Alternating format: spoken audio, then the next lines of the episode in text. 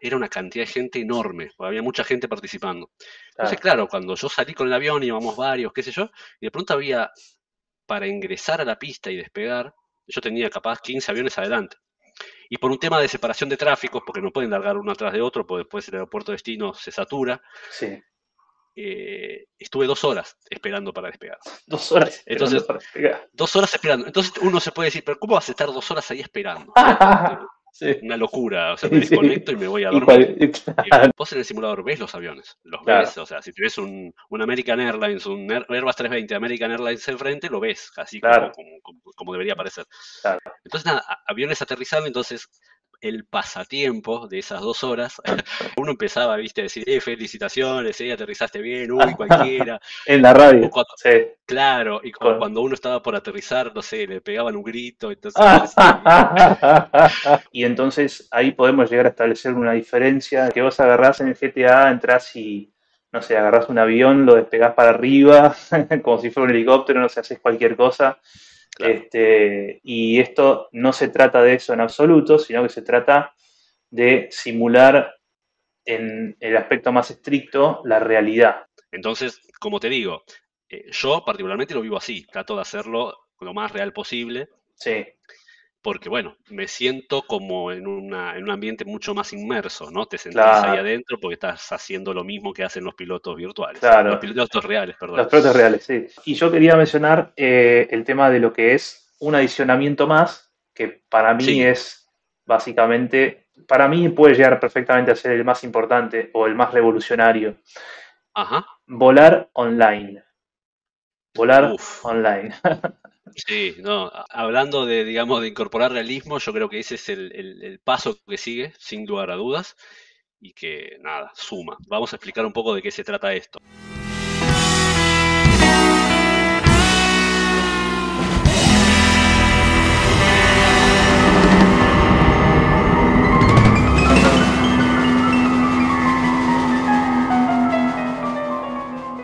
Fernando Alonso, ¿cómo te va?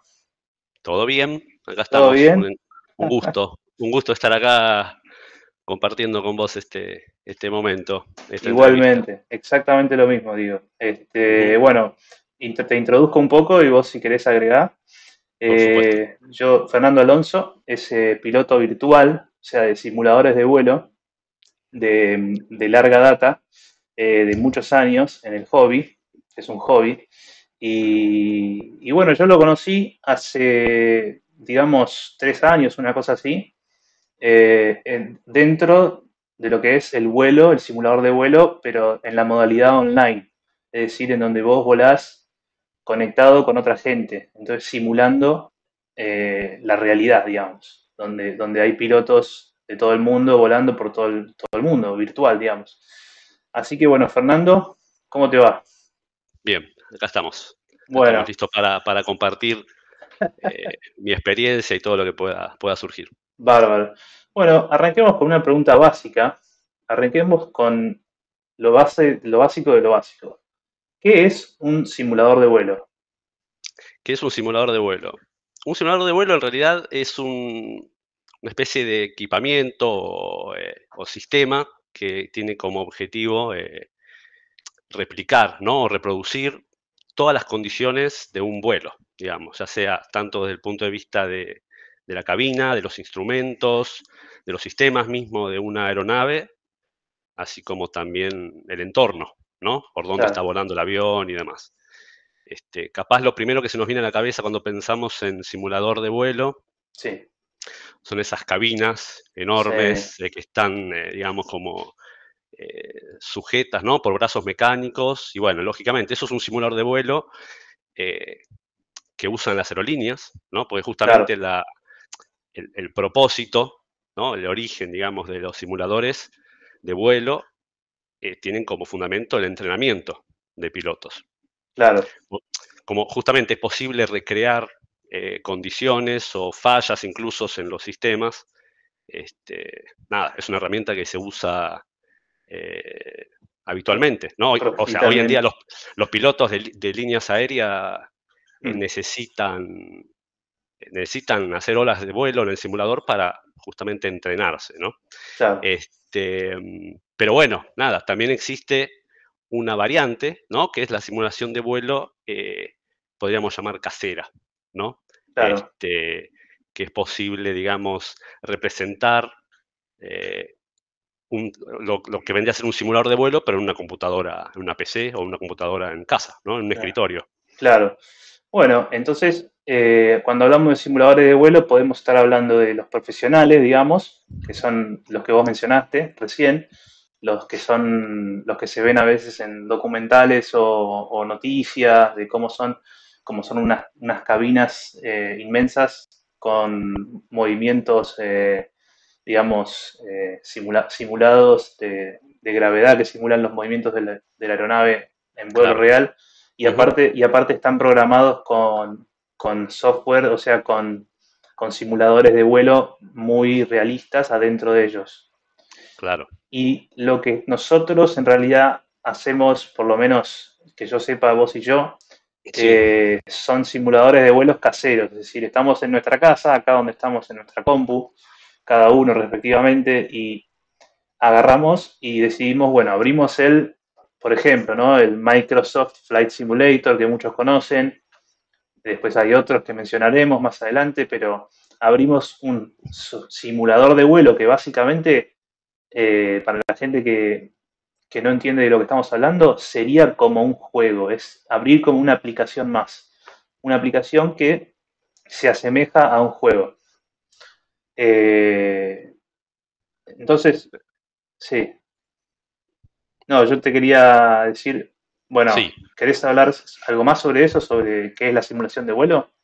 No, es eso, en realidad, y bueno, quizás un poco también para agregar, y que tiene que ver con esto, es, digamos, eh, justamente como mencionaste vos, ¿no? El Microsoft Flight Simulator, justamente es Microsoft que ingresa por primera vez en ese ámbito, ¿no? De meter un simulador en, una, en una computadora casera. Tenemos que tener en cuenta que un simulador eh, justamente está llevado a cabo por, una computadora porque tiene que hacer millones de cálculos, ¿no? Para representar y, simular todos los sistemas. Entonces, Microsoft trae eh, un simulador de escritorio en el año 98. O sea, ahí es donde Microsoft pone, pone pie. Perdón, en el 82, me corrijo. En el 82 ah. mete. Nos fuimos. no, no, no, en el 82, en el 82 pone, pone Microsoft los simuladores de escritorio. Así que bueno, ahí es donde abre este mundo, abre este, todo, esta, todo este nicho. Y en ese momento los simuladores con las computadoras de la tecnología de ese momento eran una cosa que era, bueno, no sé cómo se te dice, arcade, arcade básicamente, ¿no? Claro, eh, sí, limitada a, los recursos, de la no podemos imaginar, ¿no? quizás estamos muy acostumbrados eh, a ver, digamos, el potencial que tienen las máquinas hoy en día y la capacidad de gráficos y demás. Bueno, tenemos que ubicarnos en el año 82. Bueno, pero así todo, pero así todo lograba reproducir, digamos, los sistemas básicos. Claro. Entonces, bueno, en, en 1982 Microsoft lanza el primer simulador de vuelo de escritorio que funcionaba en las computadoras de esa época.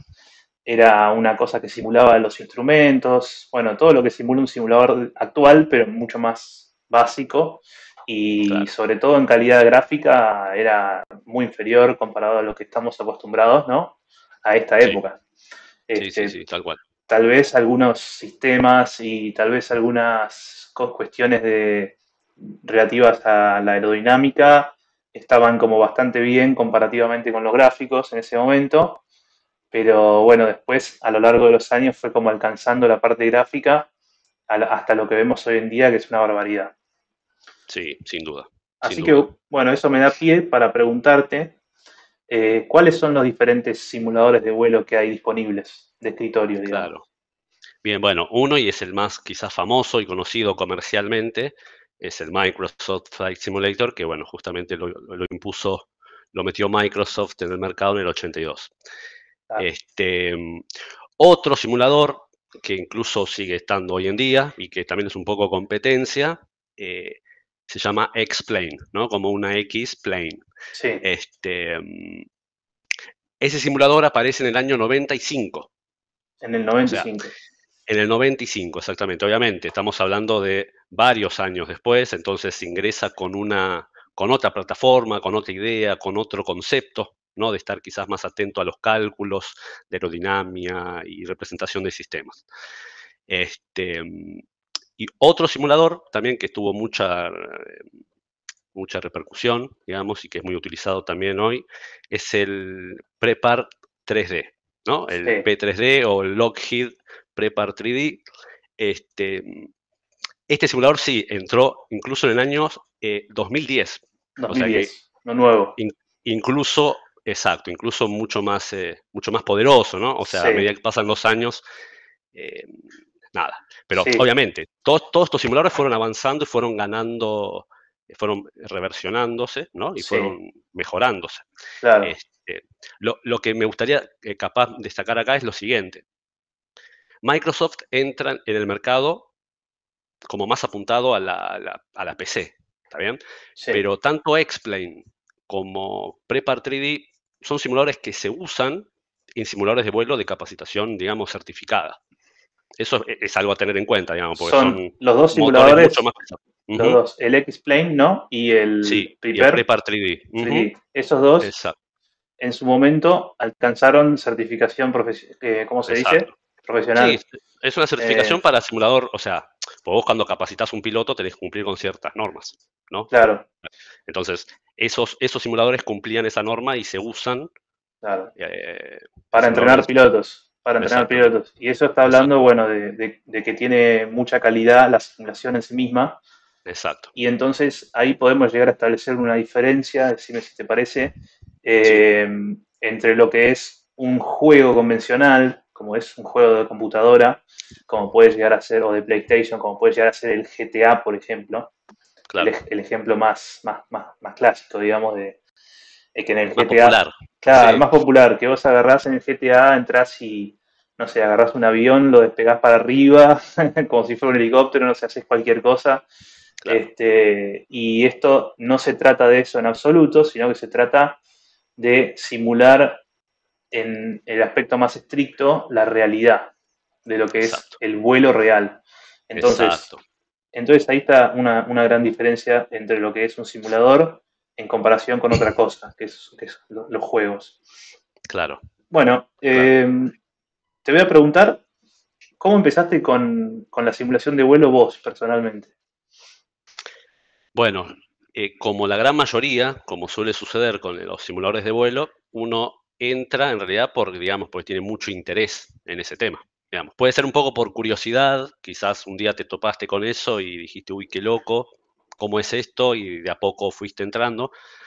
En mi caso, eh, no fue así. O sea, yo soy como un apasionado de la aviación en general, desde muy, muy pequeño. Y bueno, lógicamente toda mi familia lo, sabe.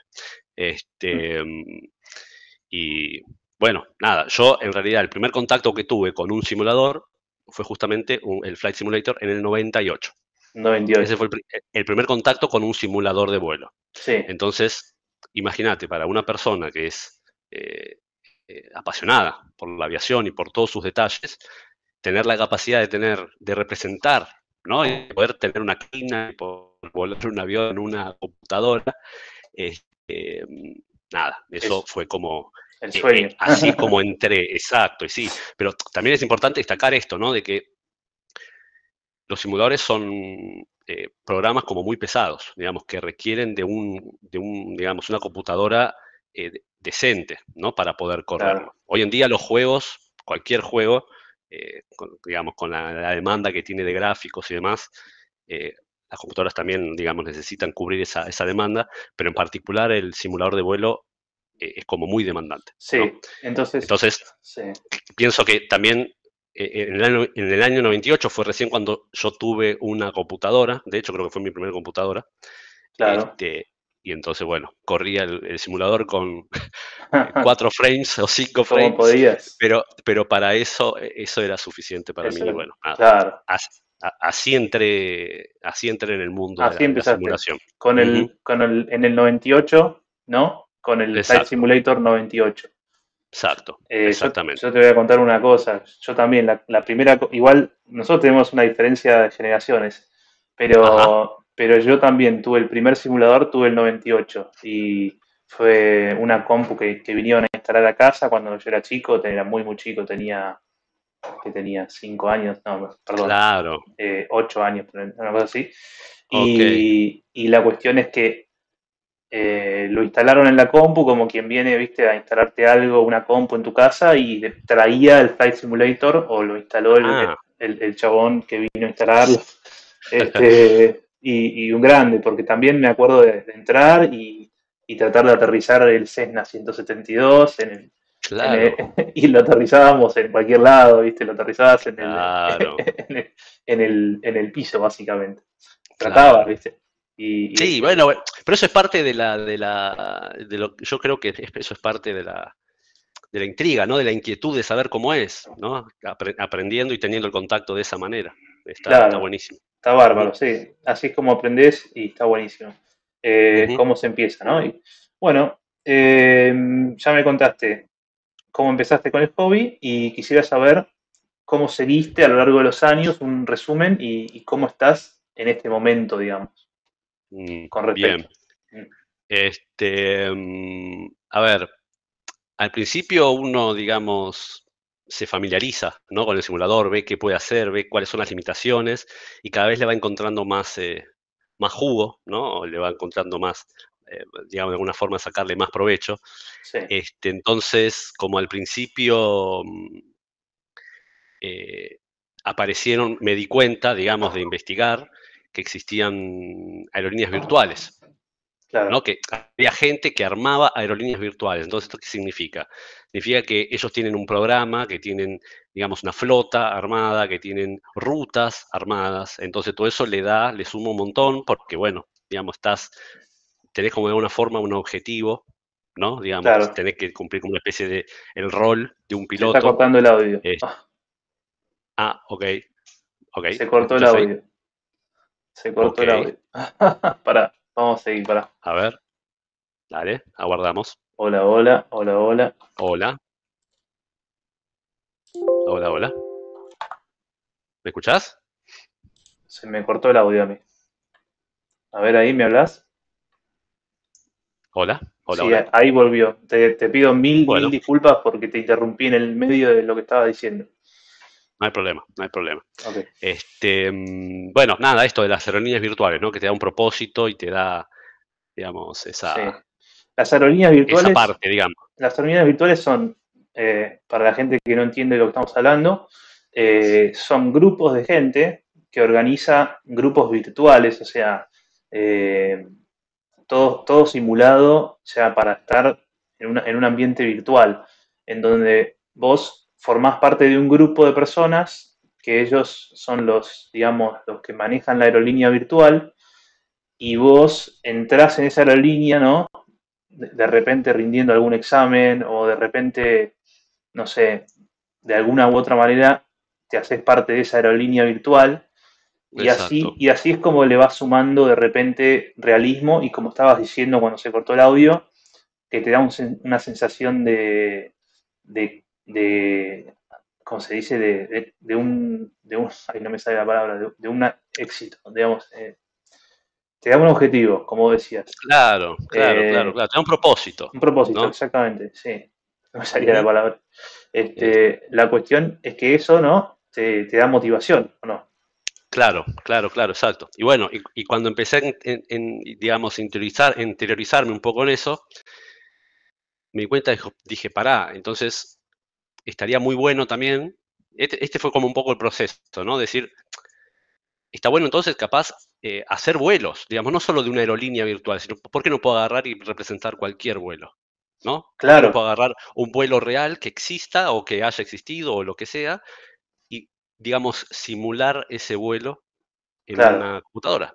Entonces, eso, eso para mí fue como un poco lo, lo que me, eh, digamos, me motivó, este, de, tener esa, capacidad de decir, está buenísimo recrear un vuelo, ¿no? Que existe, eh, recrear el mismo vuelo, no sé, por ejemplo, no sé, de cualquier, cualquier destino, uno agarra el mismo avión, eh, qué sé yo, pone el mismo horario, sale y hace la misma ruta. entonces, a mí eso me, me, brindó, digamos, como un plus.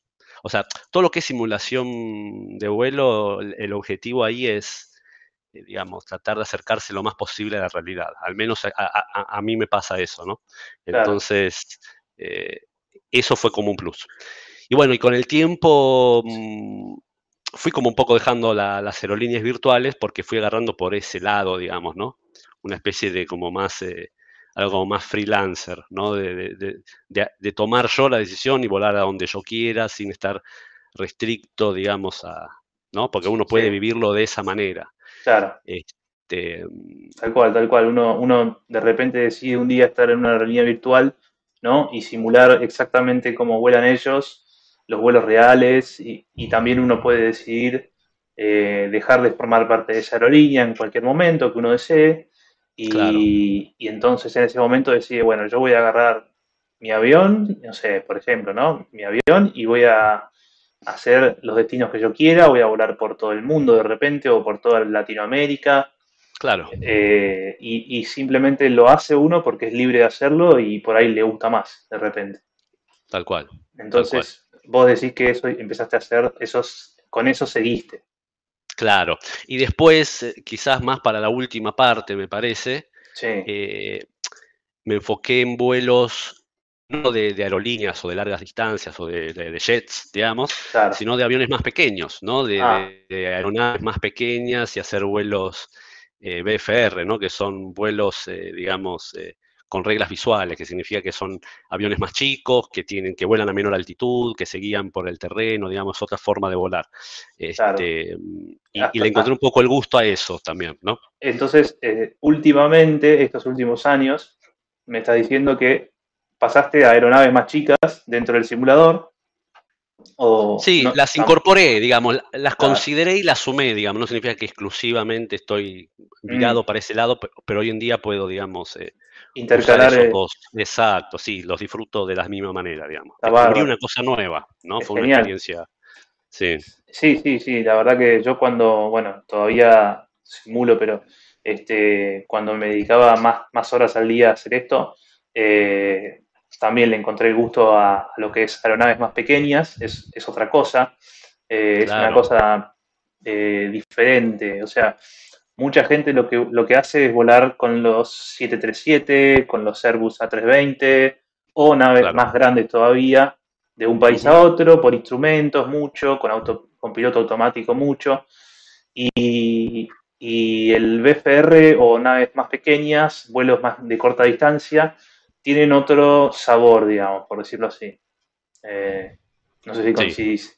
Así que es, más divertido en algunos aspectos, ¿no? Eh, de repente tenés, tenés un control más manual de lo que es la aeronave, eh, tenés, ¿qué más puedo decir? A ver, reglas de vuelo visuales, tenés que prestar atención a otras cosas que quizás, ¿no? sí, la comunicación también es diferente, digamos, es, todo un entorno diferente, completamente diferente esas dos formas de volar. Claro. Bueno, y te quería seguir con las preguntas. Eh, ¿Cómo es el hobby? Te iba a preguntar. Y esto es una pregunta muy obviamente amplia. Eh, amplia. Está muy, buena, está muy buena la pregunta. Sí, sí, sí, ¿Cómo es el hobby? Está bueno también para aquellos que desconocen absolutamente de cómo es el hobby. Claro. Este, o sea, el hobby, como veníamos diciendo, ¿no? Necesitas, por supuesto, una computadora. El hobby, bueno, requiere de una computadora, ¿no? Que tenga capacidad para correr el simulador. Necesitas un simulador, lógicamente, que bueno, eso es un software y se compra. Este, mm, después eh, no es ultra necesario, pero es muy recomendable tener un tipo de periférico, algún joystick, algún control para que, digamos, el control del avión sea... Sí, realista eh, o más fácil. Sí, más fácil, sí, por supuesto. E, eso, por supuesto que... Mm, con mouse y con teclado es... Bueno, yo, empecé así, claro, yo empecé así, pero bueno, claro. Este, mm, y bueno, es como algo muy personal, digamos, cómo uno pueda vivir este hobby, ¿no? Porque uno lo puede vivir eh, con distinto nivel de complejidad. Digamos, existe la persona que vive el hobby de, bueno, yo voy a hacer un vuelo y no me importa preocuparme por ningún detalle, yo quiero agarrar el avión, despegar y simplemente volarlo. Es una forma de vivir la simulación de vuelo. Sí, sí. Y bueno, y uno puede ir complejizando, digamos, y dándole eh, extras, si querés, para hacerlo más real. Claro. Este, mm, entonces, por ejemplo, podés, eh, planificar un vuelo, digamos, decir, bueno, yo voy a hacer este vuelo, entonces existen herramientas que uno puede usar para calcular la ruta de vuelo, ¿no? ¿Qué ruta de vuelo vas a hacer?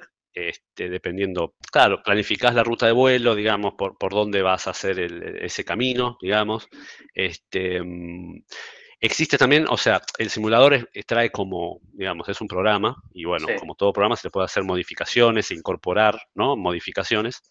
Este, existen eh, desarrolladores de software que hacen, por ejemplo, eh, desarrollan aviones, ¿no? Entonces, aviones mucho más complejos, mucho más eh, digamos, eh, sofisticados. Como representados, sofisticados, complejos. Con, más detalles. justamente, mm. exacto, para tratar de simular, digamos, hacer una réplica exacta de la cabina, de los sistemas. Entonces, e, es como, es una experiencia muy personal y cada uno decide con, con cuánta profundidad eh, llevarlo a cabo, digamos. Pero, a, ver, uno puede usar, como te digo, estos programas para planificar los vuelos, para calcular eh, por ejemplo, la cantidad de combustible que vas a necesitar, eh, mm. cuántos pasajeros vas a llevar, configurar la aeronave de manera correcta y como corresponde, como se hace en la realidad. Es decir, uno puede, por ejemplo, a mí me pasa, yo quizás miro muchos videos de cómo hacen los pilotos para, por ejemplo, configurar eh, un 737, ¿no? En distintas etapas del vuelo. Entonces, como que le presto mucha atención a eso y nada, lo replico. Claro, lo replicas. Al, al, replicarlo, capaz te gastaste media hora simplemente en configurar la aeronave para salir, ¿no? o más. Tal cual, pasa eso. entonces, como te digo, eh, yo particularmente lo vivo así, trato de hacerlo lo más real posible. Sí. Porque, bueno, me siento como en, una, en un ambiente mucho más inmerso, ¿no? Te sentís ahí adentro porque estás haciendo lo mismo que hacen los pilotos virtuales. Claro. Los pilotos reales, perdón. Los pilotos reales, sí. Eso es una, uno de los detalles, ¿no? El nivel de inmersión que tienen los simuladores de vuelo en todo sentido hoy en día, porque hoy ya tenés cada vez más sistemas simulados eh, aplicados en el, simulador de escritorio y tenés también eh, sistemas y gráficos y, todo lo que es, por ejemplo, el, tema de que no mencionamos aún, eh, la, meteorología, ¿no?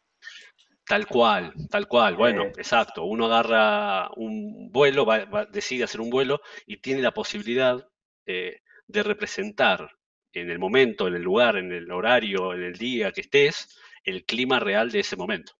Entonces, no sé, si estás en Buenos Aires, ¿no? Por ejemplo, y bueno, hoy está soleado, es un día hermoso para volar, por ejemplo, pero puede tocar eh, nada, una tormenta y mucho viento. Entonces, bueno, ahí eh, podés, tenés la posibilidad de replicar esas condiciones climatológicas. Entonces, eso complica mucho más, eh, o sea, lo hace más divertido, también, de alguna manera. Porque, porque no solo estás, no, solo estás eh, replicando el vuelo, sino que lo estás haciendo en las condiciones reales de la vida real. Del clima. Entonces, bueno, hay algunos simuladores que tienen su propio motor meteorológico para digamos, eh, inyectar ¿no? esas condiciones de clima. Estamos hablando de temperatura, humedad, presión atmosférica, nubes, ¿no? los techos de nubes, la cantidad de nubes, vientos. eso condiciona un poco vientos. Eso es lo más importante por ahí. totalmente. Una de las cosas hay, eh, simuladores que, bueno, que lo tienen incorporado y otros que requieren, o aunque lo tengan, quizás es medio limitado, entonces uno puede usar otros software que se corren en paralelo con el simulador. Y bueno, ese, software todo el tiempo está inyectando ese... Ese, ese, clima, el clima, real o... Sí. Entonces, entonces estamos hablando de que es un simulador y además el simulador, que es un programa que vos tenés o no tenés, digas, para vos además de eso, además de tener el simulador, en una de esas, si querés sumarle complejidad al asunto, vas a tener que adquirir por tercera vía, o sea, por lo que se llama third party en inglés, que es tercera vía, es eh, externamente al simulador, un programa, otro, software, además del simulador, que lo que, hace, que lo que haga es de repente inyectarle con, una, con un nivel de complejidad y simulación a la realidad muy grandes, lo que es, por ejemplo, el clima que está en el mundo actual en ese momento. Entonces, entonces eh, uno de repente tiene que tener, y esto es los requerimientos para, poder usar simuladores de vuelo. de escritorio. Una buena computadora, como ya mencionaste, una de bastante alta gama, en realidad. Este, porque, porque la verdad que son programas que requieren muchos recursos de computación. Eh, y además de eso necesitas el simulador, que ya de por sí, digamos, eh, es comparativamente con otros juegos, digamos, aunque esto no es realmente un juego, eh, comparativamente con otros programas de computación, es relativamente caro, ¿no? pero además de todo esto, se le va sumando lo que es el motor meteorológico que hablamos recién, que si querés comprar el que es el mejor de todos y el que más simula la realidad, te sale, no sé, de repente otros 50 dólares, por ejemplo, y estamos hablando de, de, unas monedas. sí, sí, sí, tal cual, tal cual. Bueno, este y, yendo más allá de eso, digamos, esto que mencionábamos de los, eh, de los aviones, ¿no? Pero existe también la posibilidad eh, de, hacer modificaciones en el simulador, de incorporar, modificaciones en el escenario. Claro, también. por ejemplo, está bien, va a volar de aeroparque, está bien, pero el simulador base tiene una representación de un aeropuerto, digamos, eh, limitada. Muy limitada, sí. Entonces, bueno, uno puede eh, existen eh, esos, esas modificaciones, eh, algunos son pagos, otros son gratuitos, de gente que, que de la misma comunidad aporta, digamos, sus conocimientos y los ofrece, ¿no?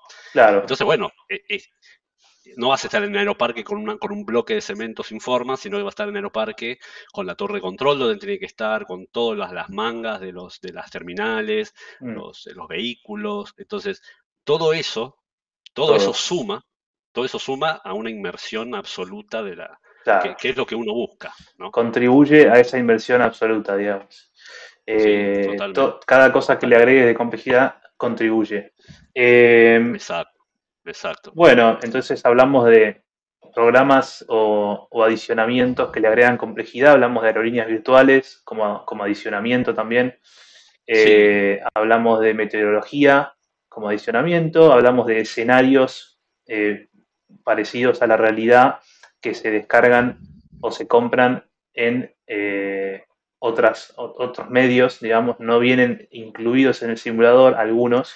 Algunos, algunos, claro. Claro, no son todos, pero de repente escenarios, por ejemplo, de, aeropuertos menos conocidos, de aeropuertos chicos. frecuentes. Claro, la, La, diferencia entre la realidad y lo que presenta el simulador en sí mismo eh, es grande, entonces de repente vos, no sé, supongamos que vivís en la provincia de Mendoza o lo que sea, cualquier provincia, y tenés ganas de que tu aeropuerto sea exactamente el que vos conocés, porque sos una persona. Por supuesto. Sos un apasionado de la aviación, sos un apasionado de que tu aeropuerto preferido es Mendoza.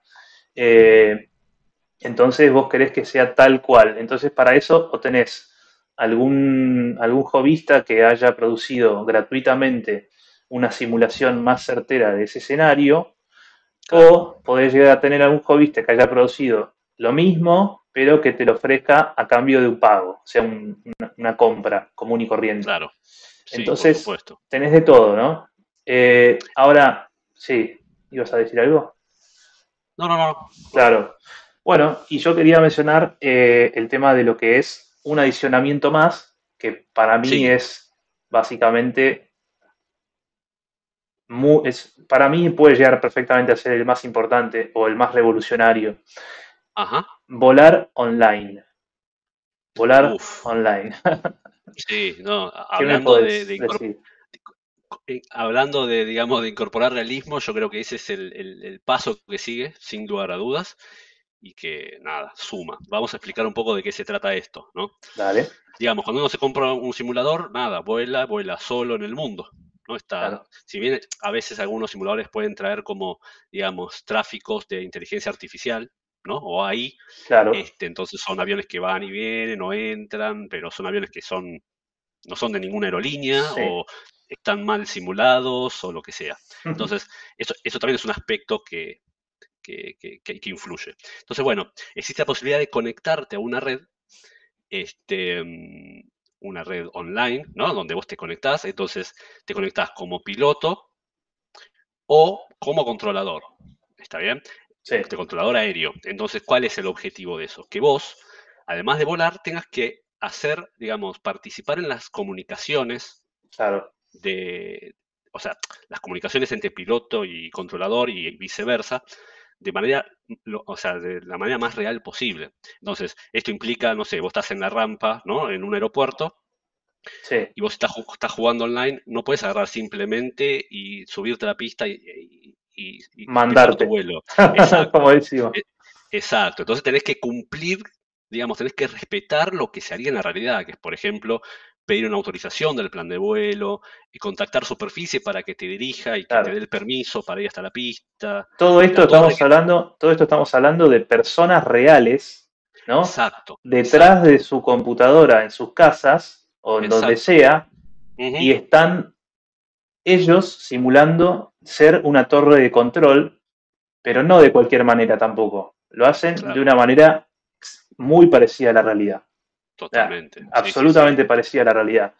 Entonces, ahí ya le, le estás sumando, a mi entender, un nivel de realismo que quizás no se lo da casi ninguna otra cosa, porque estás lidiando, estás, estás cortando lo que es la relación hombre-computadora, digamos, básicamente, con, estás agregándole hombre, computadora y hombre y, universo humano detrás de todas las computadoras. Sí, sí, sí. entonces, eso es el, ese es el mundo en el que vivimos. Y entonces es más, eh, mucho más realista y el nivel de inversión que personalmente a mí me sumó eso en su momento fue eh, despampanante, digamos, fue una cosa de locos. Sí. Este, porque, porque uno tiene que ya empezar a, bueno, como vos decías, eh, respetar determinado tipo de comportamiento, determinado tipo de procedimientos. Absolutamente. Comunicarse con una persona real, bueno, todo eso. Sí, la, fraseología, ¿no? Acostumbrarse a, no es decir, hola, ¿qué tal? Eh, yo quiero ir eh, a Mendoza o sea, no, podrías decir eso, sino que hay como una, digamos, una, está establecido, ¿no? Cómo se hace la comunicación. Claro. O sea, es como que hay como que aprender y conocer cómo se hace, practicar. ¿Y, este, cómo aprendiste vos eso? Y a los, a los ponchazos, digamos, porque una vez me conecté este, de las posibles, lo que no mencionamos, ¿no? Porque existen distintas alternativas a, a, ¿cómo se a estas redes, ¿no? Quizás la más eh, conocida es que se llama VATSIM. Sí. Anda, tenés que atender un tema de luz. Sí, estaba diciendo justo eso. un tema de iluminación. Ahí. Ahí estamos. Ahí estamos. Este, este, necesitas, eh, digo, o sea, como que existen varias, ¿no? Redes eh, que ofrecen este servicio. En realidad es un servicio, pero hay que aclarar que es, en el caso de VATSIM, eh, y de algunas otras son eh, gratuitas, digamos, uno no tiene que pagar. Entonces uno se conecta, ¿no? Hace un vuelo y se encuentra otra persona que está conectado desde, no sé, desde cualquier parte del mundo y está haciendo un vuelo también. Y son todas personas que participan activamente como pilotos y controladores y eso es gratis. Y la gente lo hace porque le gusta, digamos. Este, Entonces, en mi caso fue con Vatsim. En mi caso fue con Vatsim. Este, y nada, uno, uno tiene que empezar a, a ganar confianza de cómo, cómo, se, cómo se hace la... Hoy en día con YouTube quizás es más fácil, ¿no? Porque, porque podés empezar a aprender de ahí. Claro, en su momento era... como... Sí. ¿Cómo era? Eh, claro, ibas escuchando, ibas repitiendo lo que decía el otro. Entonces, ibas tratando de...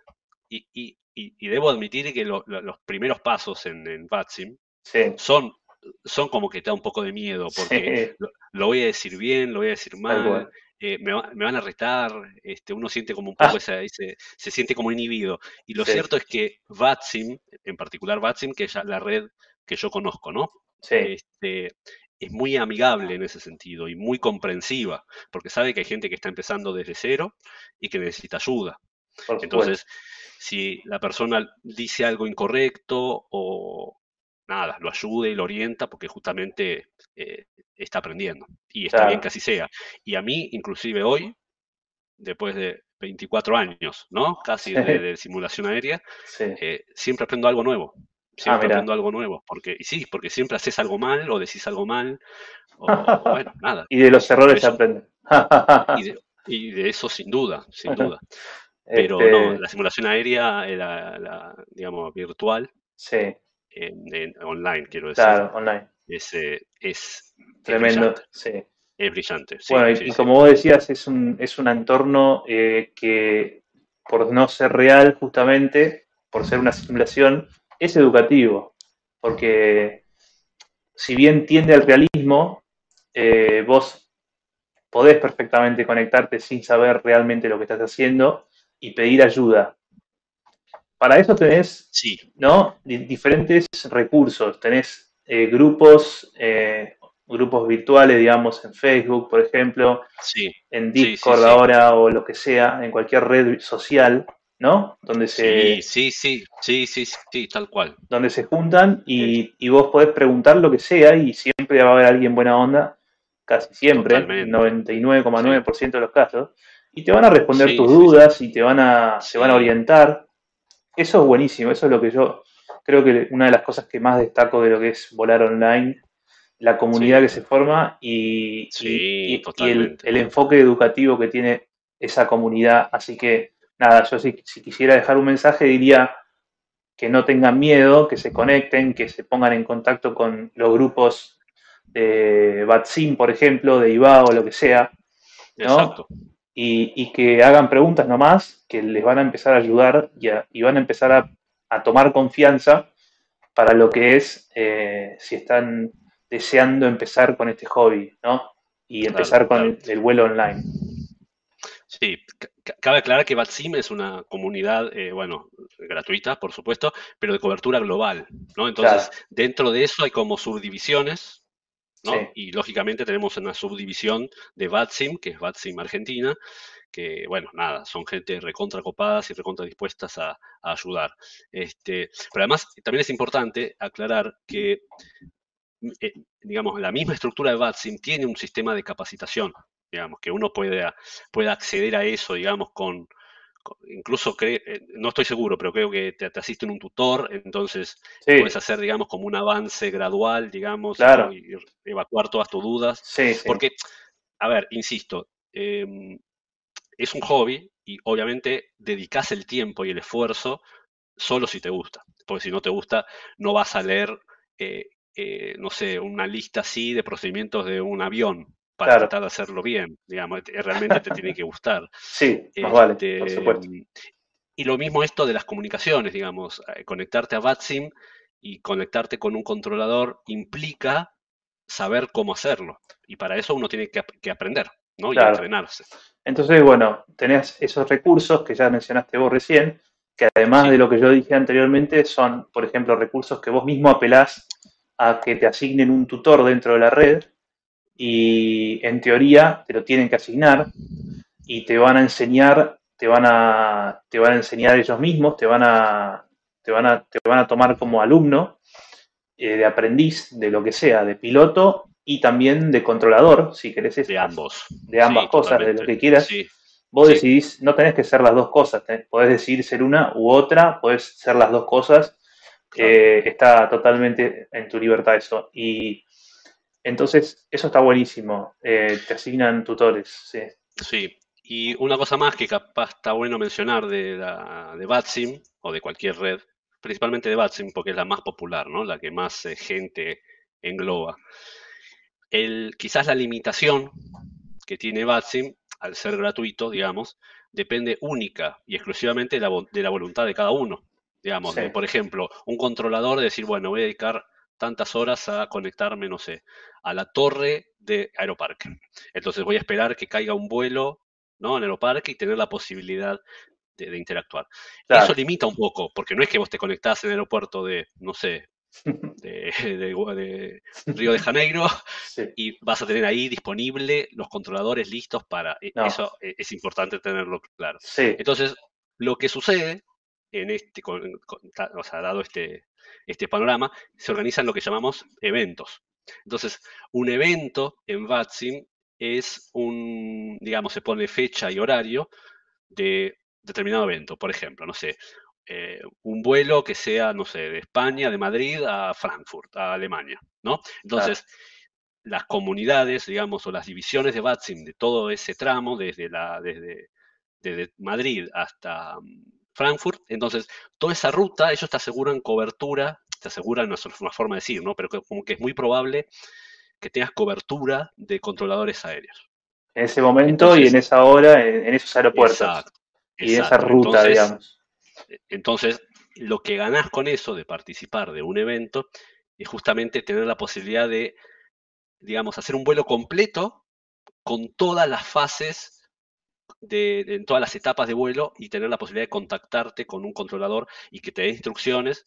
Entonces, eh, si lo resumís, eh, eh, estás haciendo un vuelo real, pero simulado en una computadora. Claro, eso, eso es muy importante, hacer hincapié en la, calidad del realismo que tiene los simuladores de vuelo y que son una cosa diferente a lo que ya dijimos, un juego, por ejemplo. Este, bueno, eh, pregunta. sí, sí. volar en, todo el mundo usando el idioma inglés. Bien, esa es una muy buena pregunta también, porque claro, yo me conecto en, Frankfurt y que tengo que hablar en alemán, tengo que hablar en inglés, tengo que hablar en castellano, tengo la libertad de hacerlo, no. Está muy buena la pregunta. A ver, eh, si uno va, va a los, eh, digamos, a los protocolos, a, los procedimientos que pide BATSIM, ¿no? Eh, sugiere fuertemente el inglés, porque bueno, justamente eso te da posibilidad de comunicarte en cualquier parte del mundo. Claro. E, ese es el objetivo, porque bueno, se, reconoce al inglés como idioma eh, casi universal, ¿no? Podríamos decir. Sí, sí. Entonces, bueno, nada, si vos podés hablar inglés, eh, uno podría hacer un vuelo en cualquier lado. Pero, a ver, yo cuando empecé, no empecé hablando en inglés. Entonces, uno puede por ejemplo, volar o estar limitado de alguna manera a volar en países hispanohablantes. Claro. Entonces no vas a tener problema porque no es un requisito estrictamente. Vos te conectas con Torre, con, Torre de Aeroparque o con E6 Centro o con lo que sea. Madrid. Hablas en castellano. Montevideo, Chile, Santiago de Chile, Paraguay, por supuesto. Sí, México. Claro. Este, sí, totalmente. Pero ¿qué pasa? Es otro clic digamos, e-, es otro escalón dentro mismo ¿no? de, la, de, la, eh, de la conexión online, ¿no? del vuelo online. Y sinceramente, es otro, bueno, eh, requiere también su, su, entrenamiento, ¿no? Hay que aclarar que, a ver, quizás hoy en día uno podría decir que la mayoría de la gente sabe hablar un poquito inglés o sabe leer, puede no ser el caso, pero lo cierto es que tampoco se requiere eh, grandes conocimientos de inglés, porque uno está, digamos, haciendo un inglés técnico que está destinado y centrado, digamos, en, la comunicación piloto-controlador. Entonces es, un universo de, digamos, del inglés que está muy reducido. Claro, entonces yo le, trato de explicarlo de otra manera, a ver si me sale. Eh, o sea, vos tenés el idioma inglés, que es un idioma que podés manejar o no, digamos, en la vida cotidiana, que podés de repente quizás tenés un nivel que te permite escribirlo, pero no, no, hablarlo, o tenés un nivel que te permite leerlo, pero no escribirlo, o lo que sea. Sí. Ahora, eh, hay una cosa que es muy importante, que el idioma inglés que se habla dentro de la aviación y dentro de la simulación de vuelo también, es un idioma muy específico, muy técnico, pero al mismo tiempo muy específico, y no es difícil de aprender en relación a lo que es el idioma inglés en su totalidad. Ah, exactamente, eso es lo que quise decir. Exactamente, exactamente. Eh, entonces, nada, estamos queriendo, digamos, eh, impulsar a la gente que, tenga un poco de miedo o que tenga mucho respeto al idioma o a volar en, otros territorios que no sean hispanohablantes, eh, de hacerlo aprendiendo el idioma. A ver, para que se me cortó la, la, eh, nada, que, sí, que aprendan el idioma y, y que nada, que no, que no tengan miedo porque el inglés aeronáutico, el inglés técnico aeronáutico es muy reducido, entonces se puede perfectamente aprender en relativamente poco tiempo. Sí, tal cual. Y claro, es, hablar y también escuchar, ¿no? Porque eh, uno, un controlador te va a dar una instrucción en inglés y vos tenés que procesarla mientras estás volando y dar una respuesta y actuar, digamos, y hacer lo que te están diciendo. Porque al mismo tiempo no nos olvidemos que estás con el avión en tus manos, básicamente. Sí, o con un, piloto automático, pero lo estás manejando. Claro, claro. Y, bueno, si participás de un evento, aún más tenés que estar atento, porque hay mucha gente volando con vos y la gran mayoría asume que sos un experto, pero no es así, porque hay gente que está aprendiendo, que tiene, que tiene pocos años y que le da miedo o lo que sea, digamos. este, tal cual. Y bueno, nada, mencionar esto también de que el inglés, eh, cuando uno entra, digamos, y pasa ese, esa traba mental, digamos, de, de, hablar en inglés, te abre, las, te abre las puertas a volar en cualquier parte del mundo. Sí, y de participar en eventos que se organizan en, en cualquier parte del mundo y, vamos a decir una cosa, esos eventos generalmente suelen ser la mayoría de los eventos. Eh, sí. Y también tener una cantidad, ¿no? Eh, un, un, tamaño enorme de repente de, la cantidad de usuarios, ¿no? Sí, sí, sí, sí, sí, sí. Igual, últimamente eh, debo mencionar que Vatsim Argentina en particular le está poniendo mucha onda y organiza eventos mínimo cada 15 días, entonces eso ayuda mucho, le están poniendo mucha pila para, para que eso Sí, está buenísimo. Está buenísimo porque le da posibilidad a gente capaz que no participa en eventos internacionales de, volar acá. Entonces, bueno, si quieren empezar volando de repente en Argentina o en Latinoamérica, eh, en idioma hispanohablante, bueno, en, español, eh, pueden perfectamente hacerlo y dejar para más adelante, en algún futuro incierto, el tema del aprendizaje del inglés para volar en otros eventos de todo el mundo. No es obligatorio tampoco. O sea, si no lo querés hacer nunca, no lo haces nunca y listo. Es una cuestión totalmente, digamos, eh, libre del que lo quiera hacer, como lo quiera hacer. Eh, bueno, ahí hablamos bastante. ¿Puedo meter un bocado más? Sí, sobre el inglés, dale. Ah, no, hablando un poco de ah. los eventos. ah, dale. Acordé que casualmente hoy. Después tengo otras preguntas. Después tengo otras preguntas. Ah, dale, dale, dale. Entonces sí, sí, sí. No, no, no, digo, no, no decime, pero ah. no estamos terminando acá, eso te quería decir. Ah, ok, ok, ok, está bien, está bien. Este, mm, no, bueno, VATSIM, bueno, cada subdivisión de VATSIM organiza sus eventos, digamos, pero VATSIM tiene como un mega evento, mega evento dos veces por año, eh, que se llama el Cross the Pond o Cruzando el Charco, que lo que hace es conectar eh, ciudades o sí, pues, capitales europeas con capitales en los Estados Unidos, ¿no? Claro. En, Norteamérica. Y bueno, justamente la gracia es cruzar el Océano Atlántico, ¿no? Son vuelos larguísimos, por supuesto, de ocho horas como mínimo. Este, pero es un evento multitudinario. Ahí participan un montón de gente. Y casualmente hoy, actualmente hoy, en este momento. Hoy, en este momento. sí. Justo en este momento se está, llevando a cabo el Cross the Pond. Este, tienen, como dije, dos, dos veces al año. Y bueno, simplemente porque una es, digamos, de Europa a Estados Unidos y la otra es de Estados Unidos a Europa. Claro. Y bueno, ahí es el momento donde vas a encontrar controladores y tráfico, pero por donde quieras. Miles. Sí, sí, sí. Está y, y, cuánta gente se conecta en uno de esos eventos? ¿Te acordás? Más o menos, un número. Yo, yo hace un rato me fijé y estaban cerca de los dos mil y pico. Dos mil y pico, de, conexiones. Total, total, claro, Entre pilotos, sí, para que tengan idea del número. Y controladores. Este, y controladores. igual el récord, el récord ah. fue en el año 2020. 2020 que coincidió con la, con, la, pandemia, mundial. tal cual. Imagínense que mucha gente más estaba en su casa encerrada. Sí, tal cual. Este, e, ese evento alcanzó como récord más de 3.500 conexiones. ¡Wow! Eso, simultáneamente. Este, entonces, no es que solamente se conectaron 3.500 personas en, ese, eh, en, en la totalidad de todo, sino que en un momento determinado llegó a estar en 3.500. A lo largo de todo el día ese, supongo que habrá llegado casi a los 10.000 o una cosa así. Eh, suponemos, no sé, por decir algo. Es monstruoso, es, es monstruoso ese, tipo de eventos. Tal cual.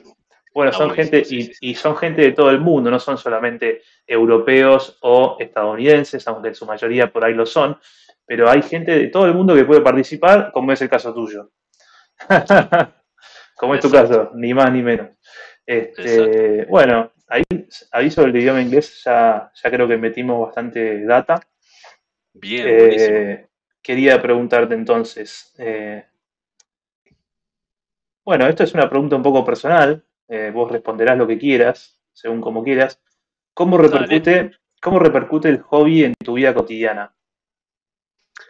Bien, bien. Bueno, a ver, em, al ser un hobby, digamos, es algo que a uno le gusta hacer, ¿no? Y, que, intenta eh, dedicarle la mayor parte del tiempo a poder hacerlo. Este, pero bueno, nada, uno tiene una vida, tiene trabajo, tiene obligaciones y todo. Pero bueno, nada, siempre intento dedicarle, eh, nada, el tiempo que pueda a, volar, digamos. Como, como es un proceso que lleva muchas horas, ¿no? al menos como lo vivo yo, digamos, yo decido sentarme, ¿no? A hacer un vuelo, eh, como mínimo un vuelo corto me va a llevar una hora y media. Entonces, implica tiempo. Y es algo que si bien se puede hacer, uno puede parar en el medio, poner pausa y hacer lo que tenga que hacer, este, es como que yo siento como de alguna manera estás cortando todo lo que vos estás haciendo para simular la realidad, lo estás eh, como cortando y como que le saca un poco de, gracia. Esa, es mi parecer. Este, entonces, bueno, nada, no siempre se puede hacer. Entonces, a veces, eh, si uno en el día le sobra ahí una hora, una hora y media, le puede dedicar y mete un vuelito algún día de la semana, este, con, suerte puede ir metiendo más, ¿no? De acuerdo como, como vengan los tiempos de cada uno. Y bueno, y, el, y, lógicamente, el fin de semana es donde uno quizás tenga más tiempo. Sí. Este, entonces ahí uno puede aprovechar y meter, eh, más horas. Meter más vuelos. O más, horas. Sí, Exactamente. Y a veces no es solo dedicarse al simulador y, volar realmente, sino a veces yo paso un poco de tiempo también, eh, como les dije, ¿no? Eh, leyendo o viendo videos, tratando de aprender, o capaz, no sé, va a salir al mercado o salió al mercado un nuevo avión. Sí. Entonces, nada, eh, tratar de entender cómo se vuela y, dedicarle tiempo a eso, sí. digamos. O sea, hay, hay muchas aristas por donde uno puede atacar este tema y disfrutarlo. Así que eh, pero sí, eh, eh, yo todo el tiempo que pueda dedicarme, uy, que el tiempo que lo permita, yo, yo lo hago, porque la verdad que me gusta. Me gusta y bueno, está bueno dedicarle el tiempo a eso, ¿no? Eso es, un, es, creo que el factor más importante, digamos, es la motivación que uno tiene que tener de fondo para, para tener ganas de hacer todo esto. Este, que uno, si lo tiene, tiene ganas y lo hace de puro gusto, ¿no? pero es de la forma que se tiene que hacer. No, para mí no existe otra forma, personalmente opino que no existe otra forma de hacer las cosas. Tiene que tener totalmente, totalmente la, motivación, las ganas que le nazcan. Eh, así que eso, bueno, nada, lo quería mencionar. Eh, dedicarle eso, ¿no? Dedicarle el tiempo que uno quiera, hacer lo que le gusta, como cualquier persona con cualquier hobby. Claro, exactamente. sí cualquier persona que tenga una, actividad que le, que le, da mucho interés y que le gusta, y bueno, lógicamente lo va a hacer todo el tiempo que pueda. Y bueno, esa es la idea. Está bien, bueno, buenísimo. Eso es con respecto a tu vida personal y, con respecto a tu vida cotidiana. Eh, te quería preguntar sobre aviación real. Aviación real. ¿Vos has tenido una experiencia, puede ser? ¿Has tenido experiencia? Sí, sí, sí, sí. A ver, yo hace un tiempo, que fue en el año 2010, eh, creo que fue, 2010, 2011, eh, digamos, tuve la posibilidad de hacer estos vuelos de bautismo, ¿no? En su momento incluso, me acuerdo que era un grupón, nada, un cupón, ¿no? De descuento, entonces tenía la posibilidad de ir y, Nada. Y, y, volé en una avioneta Cessna ahí en el aeropuerto San Fernando, dimos unas vueltitas. Para mí eso estuvo buenísimo. Estamos hablando año 2010, o sea que yo ya, tenía unos cuantos años en simulación. Ah, mira. Así que así que estuvo, estuvo muy bueno eso. Sí. Este, y bueno, y más recientemente la experiencia que tuve fue justamente un regalo de, de mi señora, que me regaló unas horas de vuelo también, que vendrían a ser como de bautismo, pero en realidad ella, ella como que le, habló al instructor y le dijo, mirá que, mirá que esta persona sabe mucho de aviación y como que tiene muchas horas de vuelo como piloto virtual y como que le encantaría que, le expliques todo, como que aprovecharlo a full y demás. Bueno, y bueno, eh, la, anécdota o la experiencia es que cuando yo llegué a la escuela, a una escuela de vuelo ahí en el aeropuerto de, de Morón, sí este chabón un capo. Este, Nada, llegamos, llegamos a la, aeronave, estábamos preparando todo, me abre la puerta el piloto y me dice, sentate. Y yo dije, ¿qué? Sentate, o sea, me, sentó en el, asiento izquierdo, ¿no? El asiento del piloto. Este, y para mí fue un flash. no solo eso, sino, que despegamos y una vez que, obviamente, lo despegó el, instructor, qué sé yo, dimos una vuelta. Y bueno, lógicamente yo tenía el control y dije, bueno, manejalo vos. O sea, así te lo dijo. Como, wow, claro, claro. dijo, bueno, te, te vos. Y entonces, a, ver, esto, esto es re importante, eh, digamos, eh, resaltarlo. Eh, uno, digamos, al, volar en una computadora, no importa. O sea, vos no tenés quizás la sensación de volar, pero vos sabés leer instrumentos. Ah, bueno, sí, tal cual. Eso es, ¿Sabés? Eso es, si estás en un nivel avanzado como el que estás vos. Los, instrumentos están, están representados en una pantalla. Y bueno, hoy en día en realidad los instrumentos literalmente son una pantalla, ¿no? Los, GPS, digamos. Claro, que tienen, también en los, aviones reales. Integrado un montón de instrumentos en pantallas Garmin, ¿no? De GPS. Entonces, digamos, uno puede leer eso y, y nada, y sabe, digamos, cómo se comporta el avión. Entonces, cuando me dijo, ¿lo querés volar? Fue algo como natural, como eh, lo, estoy haciendo, no lo puedo creer que lo estoy haciendo. Ni siquiera lo, eh, casi no, lo pensaste decir que no, digamos. No, no, se te cruzó por la cabeza decir que no. claro, y bueno, y estábamos piloteando, fuimos hasta Martín García y dimos una vuelta y volvimos. Este, y volé, volé todos los tramos. Entonces, él me dijo, bueno, dobla acá, dobla para allá, apunta acá, mira que el tráfico. este, qué, espectacular y saber que movés la palanca que vos movés acá en el escritorio y, ves que el avión se mueve, no, es, genial. Es una cosa de loco. Me imagino, me imagino, porque no lo tuve la experiencia, algún día la tendré, pero qué bueno. Es maravilloso, es maravilloso volar, es maravilloso volar. Y, y, estamos diciendo acá, con esto, esto, que tantos años de simulación de vuelo y tanta experiencia te llevó a eh, tener básicamente un conocimiento casi total de lo que estabas haciendo cuando en tu vuelo de bautismo, ¿no? Aunque ya habías tenido uno, digamos, hace 10 años, en tu vuelo de bautismo, el, instructor te dijo, bueno, lo querés, tómalo, así. Eh, esa transición tan, tan, tan, tan tranquila entre el instructor y vos te lo permitió años de estudio, de conocimientos que los adquiriste principalmente con la simulación de vuelo, ¿no? Sí, sí, sí, sí, por, eh, simple y puro interés y curiosidad y gusto. espectacular. Básicamente es eso. Entonces, es una, es, una, es una ruta que mucha gente eh, puede tomar, ¿no? La de si quiere ser piloto, si quiere tener esto como hobby de ser piloto real o, o dedicarse a eso, puede empezar a través de la simulación de vuelo porque estamos hablando ¿no? de que al día de hoy tiene un nivel tan grande de realismo y de complejidad y de similitud con la realidad que uno perfectamente eh, puede empezar su carrera, entre comillas, así, digamos. Totalmente. Sí, sí, sí, sí. Bueno, hay, muchos, em, hay mucha, muchos pilotos virtuales que en la actualidad, o sea, que paralelamente están cursando o están, eh, ¿cómo se llama? Haciendo o el curso o ya tienen el curso de piloto privado de avión, digamos, eh, y lo usan como herramienta incluso para practicar, digamos, porque está el realismo que se usa como práctica.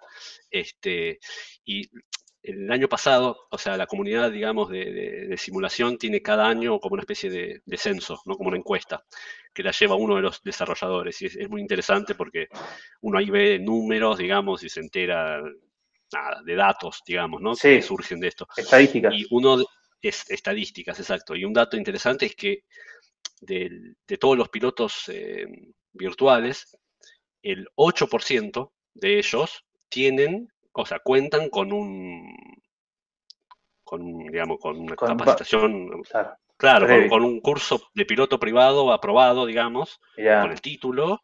8% es, 8%. 8, 8%. Y después hay otro 5% que está en estudio, digamos. Que ah, está, en proceso de... 100%, exacto, exacto. Ah, ah, que está es un número grande. Sí. sí. es un número relativamente grande. Vos si, si vamos a compararlo con un, con un FIFA 98, o no, FIFA 98, perdón, ¿no? con un FIFA o con un, eh, con un FIFA o con un PES, en Pro Evolution Soccer. Vos no tenés ni al 1% de la cantidad de usuarios que tiene ese juego dedicándose al fútbol, ¿entendés? Profesionalmente. Profesionalmente, claro. Pero estos, este caso del 5 o el 8% que vos mencionás, son gente que sí se está dedicando profesionalmente a, esto que es más que un juego o diferente a un juego, sí, ese simulador. ¿no? Y, lo que puede pasar es al revés, ¿no? O sea, que, que vos entres en el mundo de la aviación a través del simulador y después diga, uy, che, esto está buenísimo, y termines entrando en un curso de piloto. Claro. O al revés, ¿no? Vos dentro de, entraste primero como haciendo el curso y nada. Eh, eh, digamos, el curso mismo de, piloto requiere horas de simulador. No, de simulador de tu casa, claro. No, no, Es un simulador que está. Eh, simulador oficial, certificado. Exacto. Exacto. Este, pero lo que voy es que nada, es parte del entrenamiento. Claro, entonces, entonces al revés, viceversa, se puede dar que vos sos un piloto que quiere complementar su, eh, su instrucción, su, su educación de piloto. De repente, me imagino, en situaciones en las que no puede volar en el, en el curso de piloto real. De repente, cuando empezás el curso de piloto real, me imagino que estás en una, en una de las llamadas avionetas, entre comillas, eh, aeronaves De, pequeña, de pequeño porte. Eh, entonces, eh, de repente, si vos querés aprender antes de tiempo, antes de que te llegue ese paso en la vida real, cómo se vuela un 737, por ejemplo, vamos a dar el ejemplo del avión generalmente más utilizado de aerolínea, y entonces, vos podés complementar tu, educación o adelantarte antes de tiempo y empezar a aprender cómo funcionan esas cosas mucho antes de que en la vida real te pongan enfrente de un avión 737 real. Totalmente, totalmente. Entonces, eso es genial para mí de, la simulación de vuelo. Sí, totalmente, totalmente. Sí, eh, eso es lo loco, ¿no? Porque además de ser un pasatiempo, si se quiere, uno le podría poner la etiqueta de pasatiempo, es algo absolutamente instructivo, uno aprende todo el tiempo. Claro. Entonces, a, mí me encanta, entonces eso es quizás también un poco el motor que me lleva, ¿no? Claro, que sea, que sea educativo. Educativo, sí, tal cual.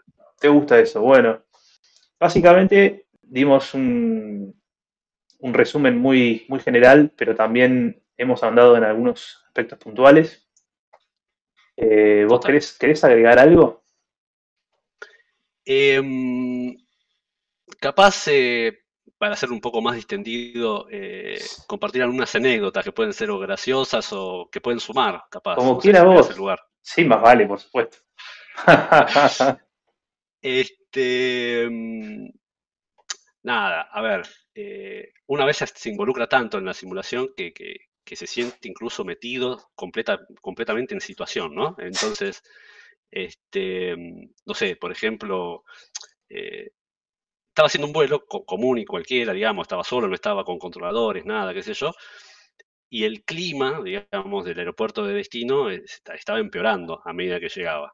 Entonces, es como que ahí es como que te agarra, uy, pará, digamos, esto se va a poner feo, se, se va a complicar.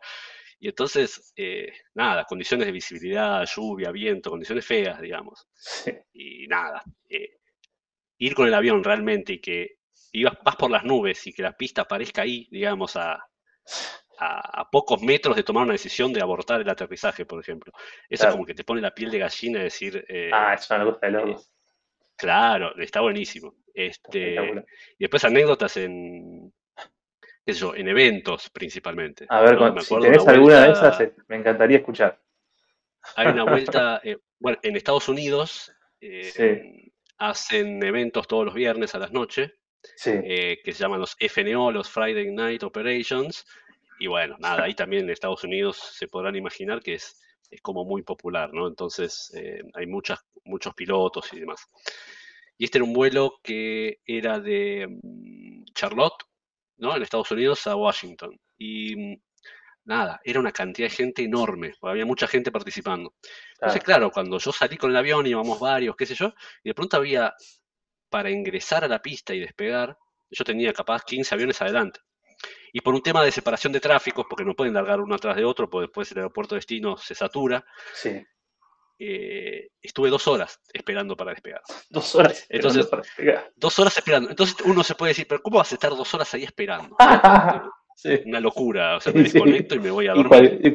claro, Este, pero no, eh, a ver, eso sucede en la realidad. Sí, Eh, por, el, por el simple hecho de que eso sucede en la realidad, yo me quedé. Entonces, Claro.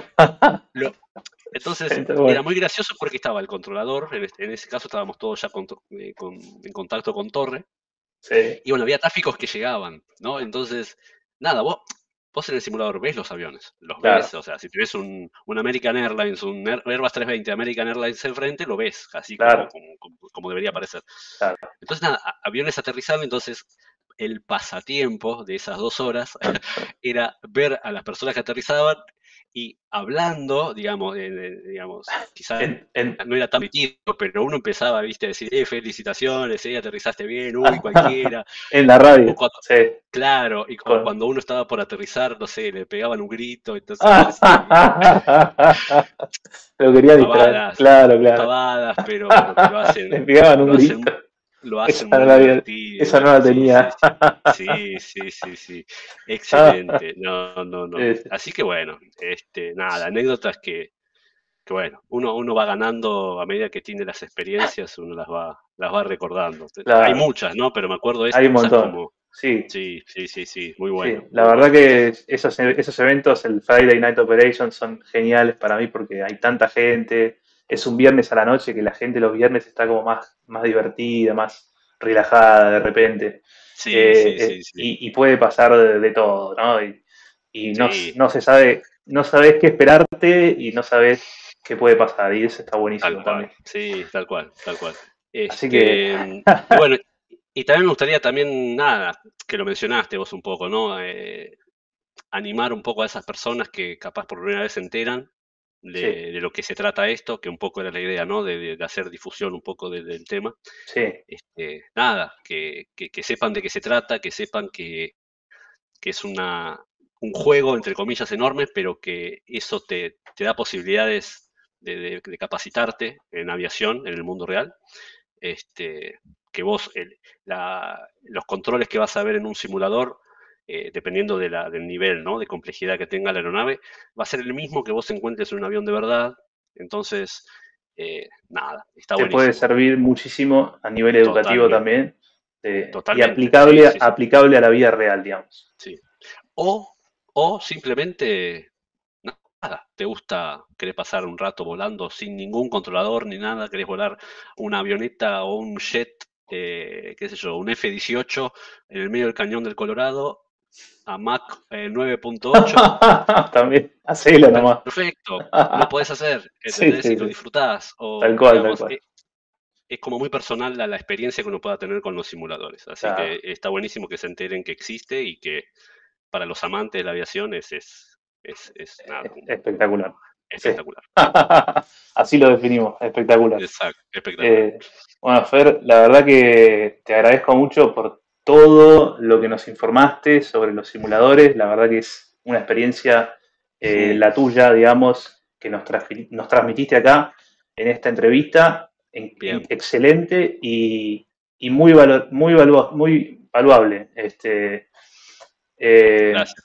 La verdad, y, y gracias por, por acceder a esta entrevista que yo te propuse hace un tiempo.